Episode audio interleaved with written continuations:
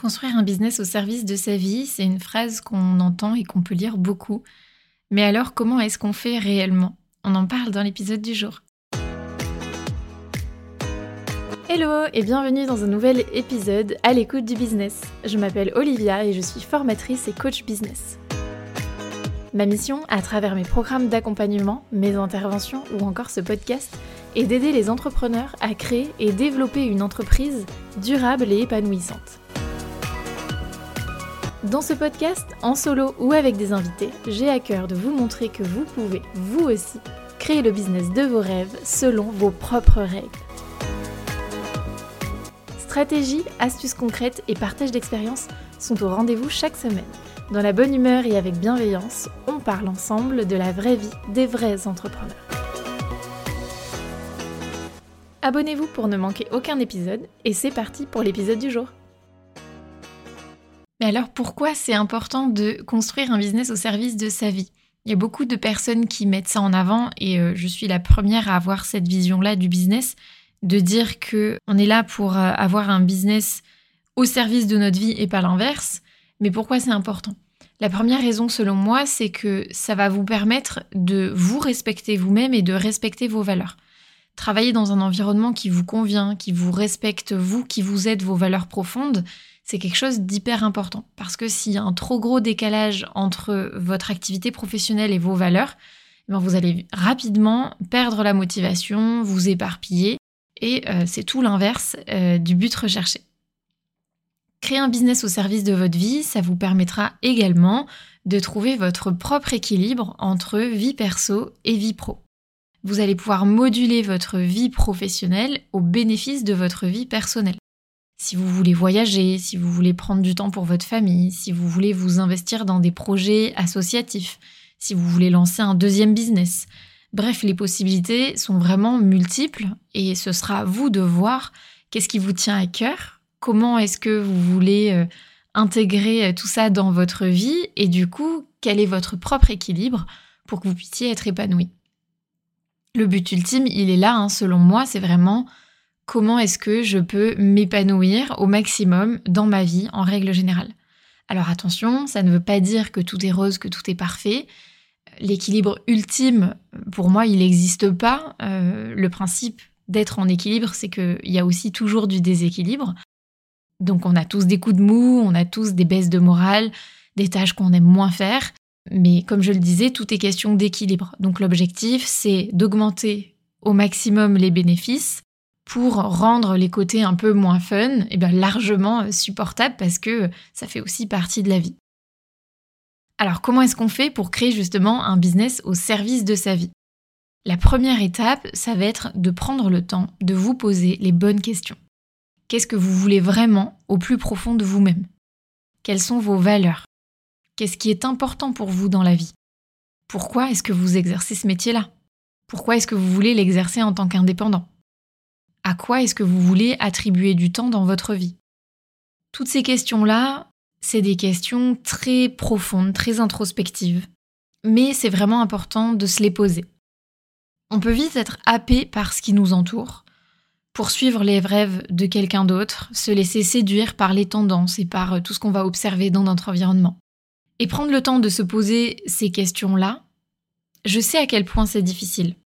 Mais je sais aussi à quel point c'est important et ça peut vraiment changer votre vie. On nous encourage peu à se poser ce genre de questions. Donc les premières fois, c'est extrêmement difficile. La première fois, on n'a pas les réponses. Ça peut même faire peur. Euh, ça, ça dépend de votre personnalité. Il y a des gens qui vont être beaucoup plus à l'aise, d'autres pour qui c'est beaucoup plus difficile. Euh, moi, je sais que c'est des questions qui ont été très difficiles pour moi. Les premières fois, j'avais un vrai blocage, je ne savais pas du tout.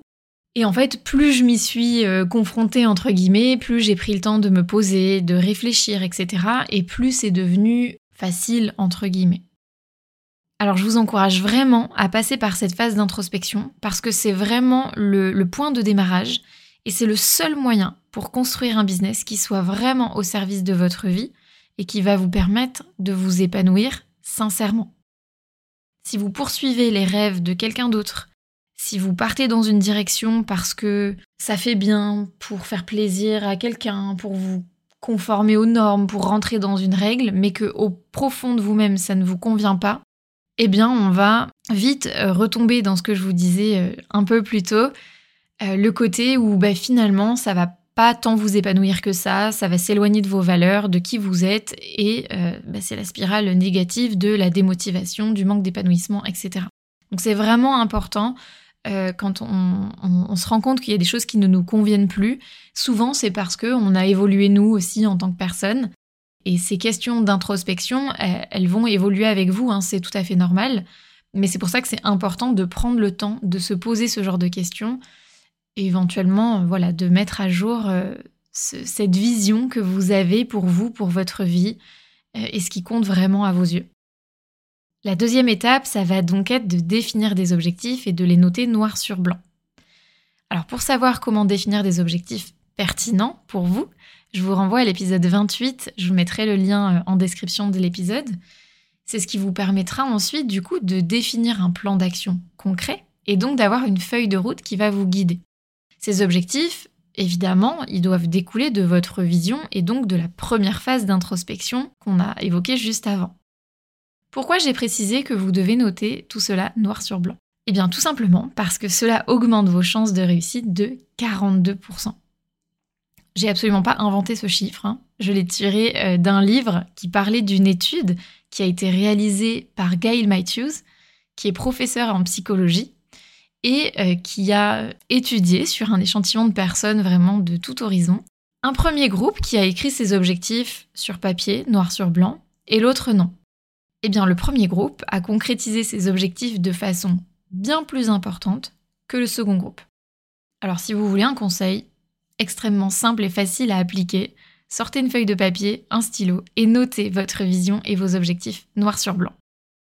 La troisième étape, c'est de passer à l'action. Bah oui, parce qu'il n'y a pas de miracle euh, qui va se produire. Maintenant que vous avez noté tout ça sur papier, il va quand même falloir agir.